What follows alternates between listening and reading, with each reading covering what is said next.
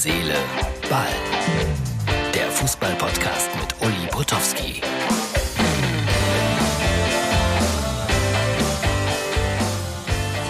So, hallo, Herz, Seele, Ball, Freunde. Heute mal wieder so aus der Hand gefilmt.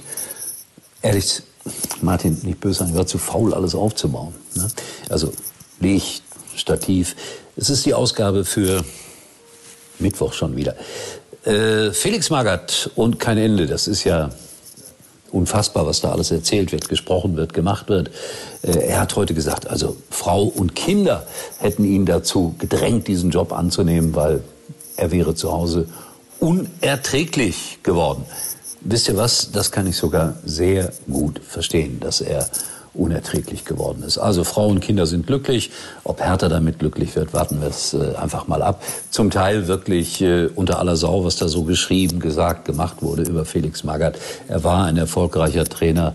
Das kann man nicht anders sagen. Ob es jetzt nochmal wird, ist eine andere Frage. Aber das ist ja schon fast eine Diffamierungskampagne, die da gelaufen ist. Also insofern, lasst ihn mal erst arbeiten und äh, er wird auch was dazu gelernt haben auf all seinen Stationen. Gute Nachrichten aus Schalke. 33 Millionen weniger Schulden.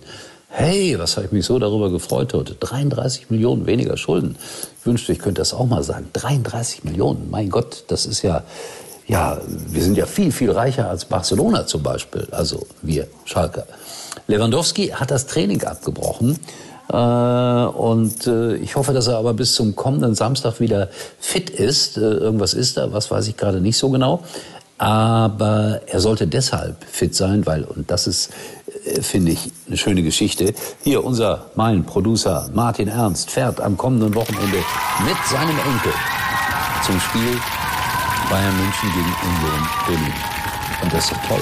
Also so wird der Enkel natürlich definitiv zum Bayern-Fan.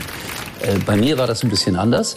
Mein Sohn ist zum ersten Mal mit auf Schalke gegangen und hat, ich glaube, drei Stunden lang auf die Rückseite der Mannschaftsaufstellung Dinosaurier gemalt. Und da wusste ich, er wird nie ein Fußballfan. Und so ist es gekommen. Fußball interessiert ihn nicht. Aber bei Martins Enkel ist das was ganz anderes.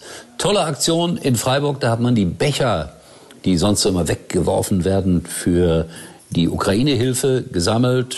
25.000 Euro oder sowas war das im Gegenwert. Und äh, der SC Freiburg hat die Summe nochmal draufgelegt, um den Menschen zu helfen. Das sind, finde ich, positive Nachrichten, die wir in diesen Tagen ja auch dringend mal brauchen. Man hört ja nur Mist.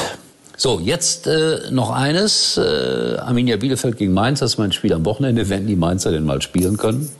Zweimal Corona-bedingt ausgefallen. Mal schauen, ob sie gegen Bielefeld spielen können. Ich wäre dann gerne dabei.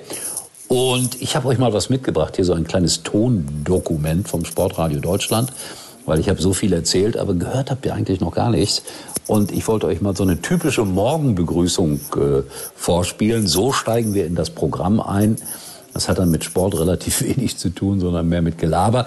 Aber wir wollen die Leute ja wach kriegen und uns selber auch immer daran denken, das ist um 6 Uhr morgens entstanden. Da spricht man schon mal merkwürdige Dinge. Ja, hört euch das mal an und schaltet es ein auf DAB Plus oder im Internet oder wo auch immer. Sportradio Deutschland, Sportradio NRW. Sportradio Deutschland. Startblock.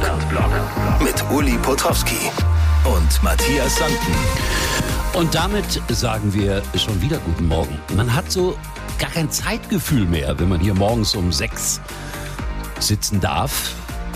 Aber das Tröstliche für mich, ich bin nicht alleine. Guten Morgen, lieber Guten Matthias. Ah, wie geht's dir heute? Ich bin ganz ehrlich, so ein bisschen komme ich noch nicht aus dem Quark, aber wir wärmen uns äh, gemeinsam auf mit spannenden Themen. Die erste Kampfabstimmung in der Geschichte des DFB. Ein neuer Präsident wird gewählt.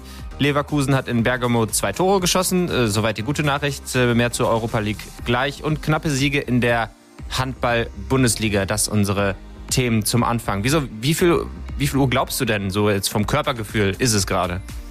Oh, es ist äh, gerade 23 Uhr und äh, ich würde jetzt noch gemütlich einen Tee trinken, noch äh, 15 Seiten aus einem Buch lesen und dann schlafen gehen. Das ist mein Körpergefühl.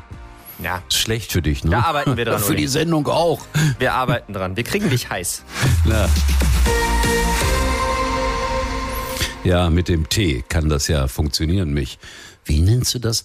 Heiß zu bekommen. Wie war das mit deinem Laminat? Weil, äh, liebe Hörerinnen und Hörer, wir sind ja hier ein sehr privater Sender und Matthias verlegt gerade in seiner neuen 450 Quadratmeter Wohnung Laminat. Wie hat's geklappt gestern? Ja, ich habe noch sehr gestaubt in den Haaren, aber oh. es hat gut geklappt. Äh, ich würde sagen, 40 Prozent ist fertig.